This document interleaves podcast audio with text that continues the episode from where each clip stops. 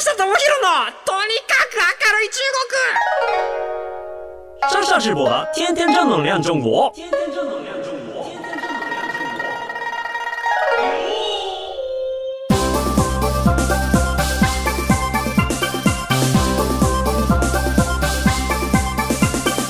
学女子们、女士们，大家好，我是上上直播。皆さんこんにちは。え中国ビリビリナンバーワン日本人インフルエンサー、コンテンツプロデューサーの山下智博です。日本放送ポッドキャストステーション山下智博のとにかく明るい中国。この番組は中国で結構有名な私があなたの知らない中国の面白トピックやそんなにどやれない豆知識を紹介していき日本と中国の架け橋ならぬローション的な役割を果たしていきますさてちょっとねお便りが届いておりました。ちょっと紹介していきますね。ラジオネーム明暗さんからです。山下さんこんにちは。いつも放送を楽しみにしています。えー第21回山下智博のとにかく明るい中国中国の教育事情とゆとり教育ってを聞いて私は中国ハーフでいとこが中国に住んでいるのですが塾が規制された影響で中国ではタピオカドリンク店の名目で塾が営業されているそうです、えー店の奥で塾が営業されているというタレコミをいただきました。まあねあのあの手この手でやらなきゃないっていうところはあると思うんですけれどもなかなかこれ長くはね続かないんじゃないかなっていうところでね、まあ、子供がね、あの先生が捕まって連行されていくところなんか目の当たりにしたらもうトラウマですよねこんなのね。いやちょっとねこれね本当にあの中国においてはこう規則を破ると大変なことになるんですよね。あの僕の友達がビザビザが切れるのをちょっとうっかり忘れていてある日こうパスポートを見たらあれ？と昨日で切れてる。っていうことがあったんですよ。でそうなると、まあ厳密には不法滞在なんですよね。で、えーっとまあ、話を聞けば、まあ、その1日とか2日とかであればもう直接、えーっと飛行機のチケット取っちゃってもう空港にしれっと行ったらお前ちょっとオーバーじゃねえか。すいません。行けよ。みたいな感じで通してくれたりすることがあるみたいなんですけれども。逆にそいつはもう真面目すぎてちょっと公安行ってきますって言って警察署行ってで話をしてであの律儀に罰せられたっていうやつがいたんですけれども。なんかねあのまあ悪いことをしてたら今もう本当に電子社会だからすぐ見つかっちゃうでしょうしやっぱりそのお金の流れとかもこう全部電子でこう記録残るわわけじゃないですか。マネ電子マネーが広がって。でそうすると怪しいお金の動きっていうのがねこうあの表面にすぐ出ちゃうから結構そういうところではまだ現金使って両替するとかなんか現金使ってお金を受け渡しするみたいなこととかも、まあ、増えているみたいですし本当にねあの監視カメラが多かったりとかあとは顔認証とかの技術とかもすごいので犯人とかね結構すぐ捕まるみたいなんですよ。で僕一番この間びっくりしたのがもう僕絶対これ中国で悪さできねえじゃんって思ったことがあってあのフハウェイっていう携帯会社ありますあるじゃないですか。でその、えっと携帯画面で写真をこう撮ろうとした時に、えっと認識っていう項目があるんですね。でそれは何かっていうとまあその写真モード動画モード認識モードみたいな感じでモードがあるんですよ。でも認識モードにして、まあ、物をピッて撮ると例えばペットボトルのお水パッケージのついてるやつをピッて撮るとそれがカメラのデフォルトの機能なんですけれどもそれピッて撮るとタオバオのこう買えるリンクが出てくるんですよえー、とこの天然水みたいなのをピッて取るともう画面の中にすぐタップしたらショップに飛んでいくような仕掛けがあったりとかしたりあとは料理を取ると大体何キロカロリーかっていうのをあの教えてくれたりとかっていうのが入ってるんですよ。でこれすごいのが認識機能を使って人を取るとそいつが誰出てくるんですよ。有名人とかだと、あ、あの、この人はジャッキー・チェンですって出てきて、で、わ、これすげえなって言って、で、あの、友達にプンってやると、なんかその、あの、男子、男みたいな感じで、あ、結構やっぱ一般人は雑なんだねって言って、僕、ふって撮ったら、僕、フルネーム出て、僕のウィキペディア、中国版ウィキペディア出てきたんですよ。カメラで撮っただけなのに、わ、もう完全にこう、現地のあのネットの社会の中に僕の顔がもうインプットされてしまってるなと思ってこれはもううかつなことできないし外行ったらねなんかもういろんなとこにカメラがあるから僕がどこに行ったとか、まあ、全てもう把握されているんだなって考えるとあの真面目に生きようって思いますよね。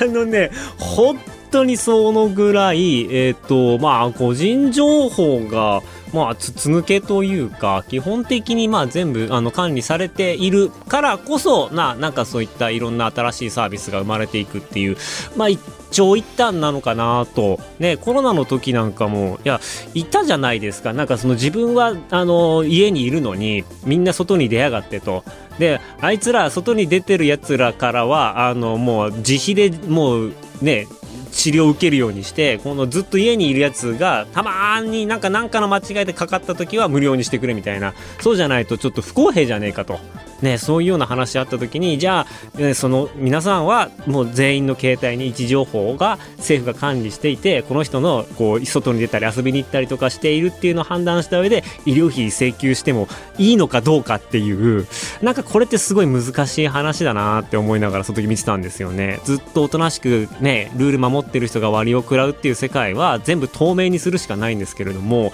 だからその透明にしたら透明にしたでこう監視社会だってなってなかなか日本では受受け入れられない気もするんですけれどもなんか世も末になると多分そっちの方がね良かったりもするだろうし意外とまあ真面目に生きている人っていうのがそういうところで得をするっていうこともなんかあるのかなっていうふうに思ったりは、えー、したところです。皆さんこれどうですかねこの問題ね。なんかその規制されててもみんな公平がいいっていうんだったらなんか意外と皆さんがディストピアって言われるような世界が意外とユートピアなのかもしれませんね。ということで、はい、ちょっと前置きが長くなってしまいましたが、ダブルイレブンがね、結構前なんですけれども、先月終わりまして、で、まあ、速報値でいろいろ出てはきていたんですよね。で、速報値で出てきていたんですけれども、最近になってようやく、あの、現地の企業の細かいデータが出てきました。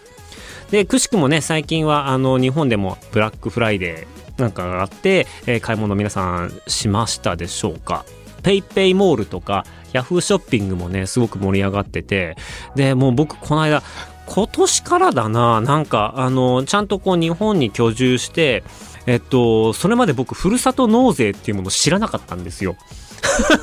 もう浦島太郎みたいになってますけど、僕2000、2012年か、2012年に中国に行ってもうずっと中国で給与をもらってたので日本に納税するっていう概念が最近ようやくあの出てきましてあふるさと納税ってこんなんなんだと思って最近ちょっとポチポチ買うようにしてたんですけれども先月末に、まあ、 PayPay のあのお祭りとさとふるのポイント還元の日が重なる日があってで夜の11時ぐらいにそれに気づいて、1時間であの、恐ろしいぐらいシャインマスカットを買い込むっていうようなね、あの、おかしなお金の使い方をしましたけれども、あの、ちょっとね、もう一個欲しいものがあって、それね、あの、アンカーっていう、これもね、まもともと中国のメーカーなんですけれども、携帯のバッテリーとか作っている会社、あとはその音響の、サウンドシステムとかの売ってるとこなんですけれども、そこのアンカーの、この間、あの、日本人の社長が最近ちょっと変わりまして、で、でその方のお家にお邪魔した時に、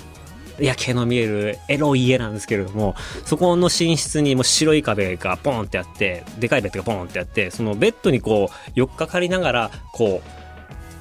う、プロジェクターで 4K の映像を見るっていう、あの、実演販売みたいのされまして、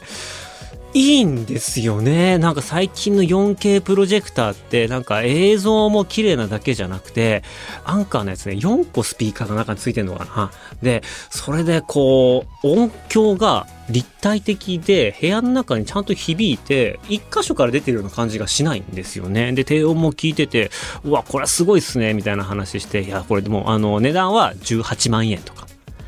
結構高いなと思って、今ちょっとこう検討したりとかしてますが、意外とね、なんか日本で買う中国製品とかでもいいものが増えてきたりはしています。皆さんブラックフライだと何買いましたかね？はい。まあ、そんなこんなで年に1回の安売りっていうのが中国でも行われまして、とは言いつつも、まあ、12月12日ってダブル12っていう、まあ、ダブル11の次のダブル12っていう、あの、買い物の祭りがあって、まあ、ここはさすがにね、規模的にはダブル11よりは規模小さいんですけれども、ちょっとそのあたりのお話を、まあ、中国のレポート会社から上がっているレポートを見ながら見ていきたいと思います。はい。ということで、もうあの時間半分ぐらい過ぎてますけれども、タイトルコールいきたいと思います。今日のテーマはこちら。ダブルイレブン総集編はい。こんなに雑談したことないな。なんか、どうなんですかね。こう、あんまりね、こう、硬くなりすぎるのもあれなんでね、こういうちょっと中国のネタ入れた雑談なんかもしながら、えっ、ー、と、進めていきたいなとは思っています。雑談いらないっていう意見がありましたら、ぜひ、あの、お寄せいただければと思います。絶対していくけどね。ちょっと減らすだけで絶対していきますけれども。はい。えー、ということでですね、中国の各省レポート会社から最新レポート上がってきているのちょっと見ていきましょうか。期間中、今回ね、ダブルイレブンって11月11日のお祭りなんですけれども、これもともとね、この年に関しては10月20日からやってるんですよ。もう20日間ダブルイレブンっていう、まあこれはね、なんかいろんな理由があって、まあ当日だけではちょっと物足りないとか、まあもっともっとこう消去を広げていこうとか、あとはなんか常にこう過去最高の売上高を記録し続けなければいけないっていう自爆みたいなのもあって、なんかいろんな方法を取った上でこう、マイナーチェンジを重ねて結構期間が長長くなってるっていうところがあります。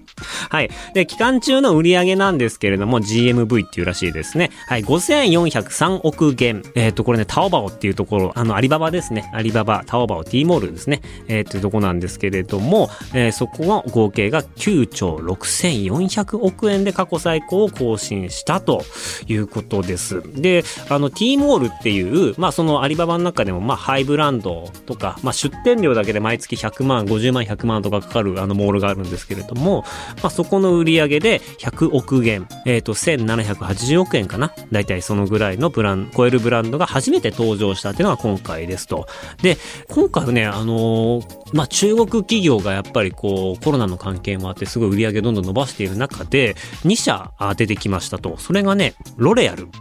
ロレアルグループ、化粧品のメーカーと、えっと、アップル。この2社だったらしいですね。売上トップはやっぱ外国企業だったらしいです。はい。で、ちなみに382ブランドが売上1億元、だいたい17億円ぐらいですね、を達成したということです。あの、今回は、えっ、ー、と、セール開始の10月20日に結構話題性ガツッと持ってきてて、有名な V、あの、ライバーさん、ライブコマースやる人とかも10月20日にブッキングしてて、もう本当に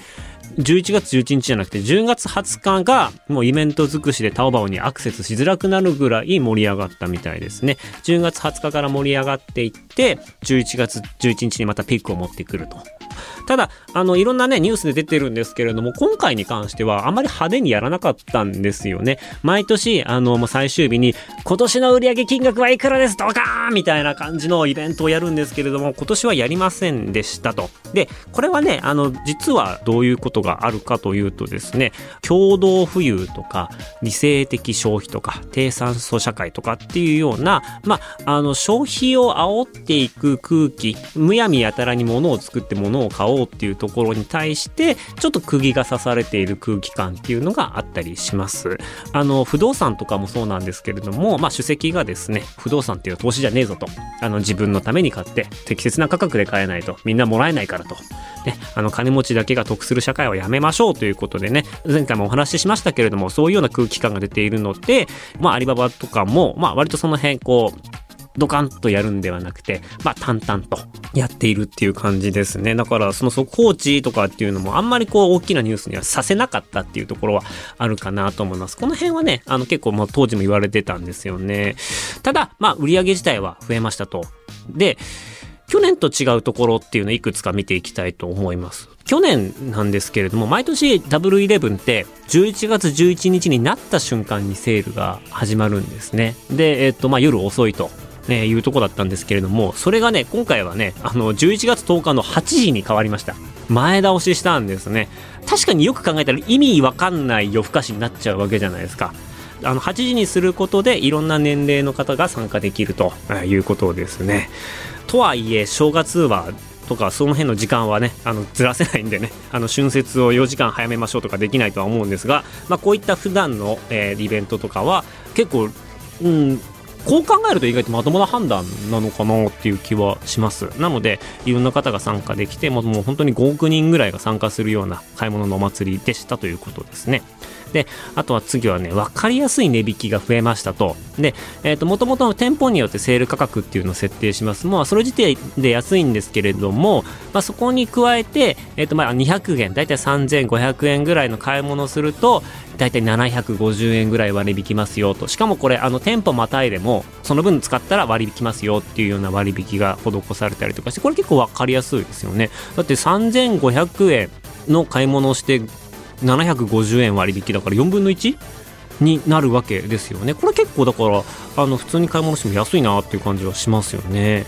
で、えー、とその次がね予約商品予約期間を設定しましたと。で、えー、と一番最初にこう商品を買い物かごに入れてで、えー、とその後、まああの頭金入れて11月の頭の真ん中ぐらいにこうお金を最終的にまたもう一回入れてそこで決定するみたいな要はその理性的になってねと、あのー、もうむやみやたら何でも買ってその場で買ってその後返品するのやめてねっていう対策も含めて熱を冷ます期間もえーと、設けていたりとか、まあ、逆にそういうふうにしてこう払う時間をまたちょっと後で持ってくることによってまたそのその時に来てくれるわけじゃないですか。ログインして、えーとアプリ開いてたまたま他のものが安売りしたらまたそこで買うみたいなこととかもあったりするので、まあ、日々あのアプリ側としては開けてほしいわけなので、まあ、その裁縫を促すっていう意味でもこれが結構あの今回良かったんじゃないかって言われています。であとはねタオバオではグリーン会場っていうのを設置しまして、まあ、環境に良いもの特集っていうのを組んだりとかしています。あのー、まあちょっとね実際のところどれだけその中国がカーボンニュートラルできてるかっていうところの細かい数字まで僕見てないんですけれども一応なんかそのねグリーンをし環境に優しくしようとかエシカルでやっていこうみたいな雰囲気っていうのは今すごく醸成されていてまああの来年再来年とこういった環境負荷の少ないものとかえーと、そういった消費っていうのがどんどんどんどん増えていくんじゃないかなと個人的には思っています。はいで、あとはですね、えっ、ー、と、シルバー層を意識した、あの、文字を大きくしたりするモードだったりとか、えっ、ー、と、ラインナップ、健康測定器具、血圧測ったり、血糖値測ったりとかっていう器具とかも増やして、今までは、あの、基本的に若い人が参加してたんですけれどもシルバー世代にも買い物してもらおうということで、まあ、一番ね老人のご高齢の方で何が売れたかっていうと、まあ、驚きの結果が出てまして一番売れたのは iPhone らしいです。あ、そうですかって感じですよね。あの、もうちょっと健康器具とか、なんかあるんじゃねえのと思ったら iPhone が売れてたわけですね。なんか、微笑ましいですよね。確かに今、あの、えっと、ほら、なんか Apple Watch とかもそういうデバイスもそうですけれども、えー、と僕の友達がなんかあのつけてていいなと思ったあの GoB っていう腕時計みたいなデバイスがあるんですけれども、まあ、それはもう本当に24時間ぐらいずっとつけてる腕時計みたいなデバイスで結局それもあの身体の体のこう異常がないかどうかっていうのをキャッチするアプリなんですよねでそれが携帯電話と連動していてでまあその脈拍とか、えー、とそういうのはもちろんのことこのペタってこう腕につけるだけでなんかその日摂取したカロリーの量とかなんかそういう目安が出たりとかなんかすげえこう健康のデータに特化したあのガジェットがあるんですよ。でそのガジェットを会社の人はなどういうふうにしてるかっていうと要はその老人ホームとか介護施設とかのお年寄りの方々に無料で配布してつけてもらってで皆さんの健康状態を、えーとデータにして回収させてくださいと。で、まあもちろんその同意した方だけなんですけれども、で、こうそこで同意して、こうデータ回収すると、まあその老人の方の、まあ、えっ、と、健康データっていうのがどんどん集まってくるわけですよね。で、で突然何かのきっかけで、こう体調崩してしまったりとか、お亡くなりになった時に、振り返ることができるんですよね。で、この人は、あどういうところでこの前兆が見えてきてるなとか、あ、この数字がここに関係してるんだとかっていう、その健康のビッグデータの収集っていうのを、あの日本で始めてたりとかするんですよね。で、これが、えっと、いろんな人がこうパチッとすることで、まあ、個人情報はさっきの話じゃないですけど、ダダ漏れにはなるんですけれども、まあ、どういう状態になったら気をつけた方がいいよとか、なんかその病気の前兆が出てるよとかっていうのが、どんどんどんどん科学の力で前もって分かるようになっていくっていうようなことをやっていて、あ、なるほど、その I の Apple Watch とかそこまで言ってはいないんですけれども最終的にデバイスとしてはそういうようなことができるんだねって話をしていてただやっぱりその人が言ってたのは日本で健康のビッグデータをあの収集しようとするのはやっぱりすごく難しいと。あのいろんな人のあの理解が必要だしそこの本人だけじゃなくてご家族の許可とかも含めてものすごくこうあのそれをデータ収集させてもらうっていうことに対してすごい抵抗があるけれども中国の場合はもうそれはもう完全にトップダウンでバシュッとみんなつけられちゃうから集まるビッグデータの量がまるで違って日本のそういった予防医療とかが技術はあるんだけれども量で勝てなくなりそうだみたいな話をしててなるほどなほら本当に一長一短だなみたいな感じの気持ちになりました。なのでまあそういったねあの国産でその健康器具みたいなものとかができて中国の政府とかがそこをがっつり後押しして中国の皆さんのその健康データっていうのがしっかりこうビッグデータとして集まっていけば一気に中国の医療発展するかもしれませんね。なんかこれもいい悪いは別にしてこういうような世界線があるんだなっていうところで頭の隅に置いといていただければなと思います。ということでね結果1位は iPhone だったっていう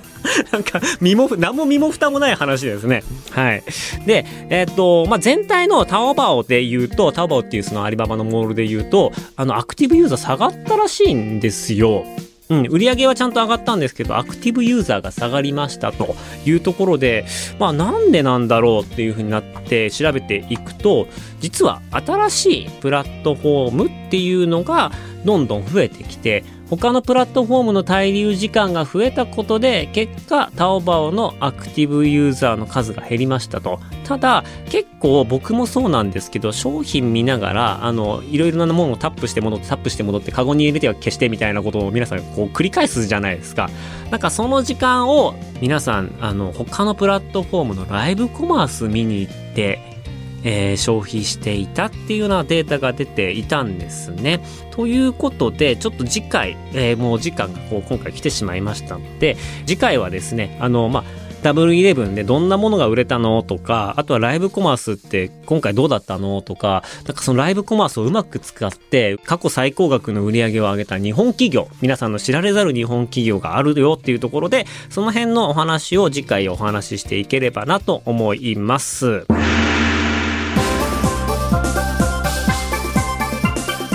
ということでこの番組ではあなたからのメッセージもお待ちしています。番組への感想中国に関する取り上げてほしいテーマなどメールアドレスは明るい at allnightnippon.com 明るい at allnightnippon.com akarui at allnightnippon.com です。すべてのメールちょっとあの読み上げられないんですけどメール届いてますのであの2回目3回目ぜひメールお願いします。はい。ここまでのお相手は山下智博でした。またじゃあシャツ在地園バイバイ。